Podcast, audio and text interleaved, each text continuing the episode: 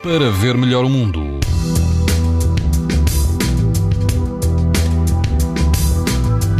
As temperaturas baixam um pouco amanhã, mas todo o país vai apresentar risco muito alto de exposição à radiação ultravioleta.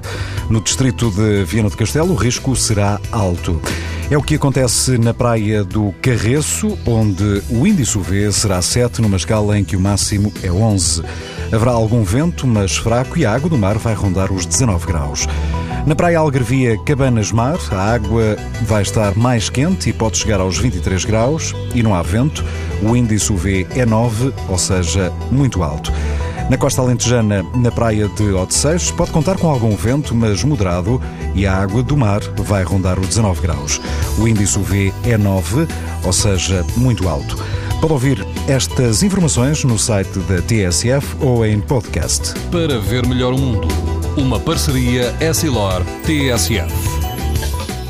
Leia o jornal sem perder as brincadeiras dos seus filhos e o barco que navega no horizonte. As lentes Varilux S4D são tão exclusivas como a impressão digital.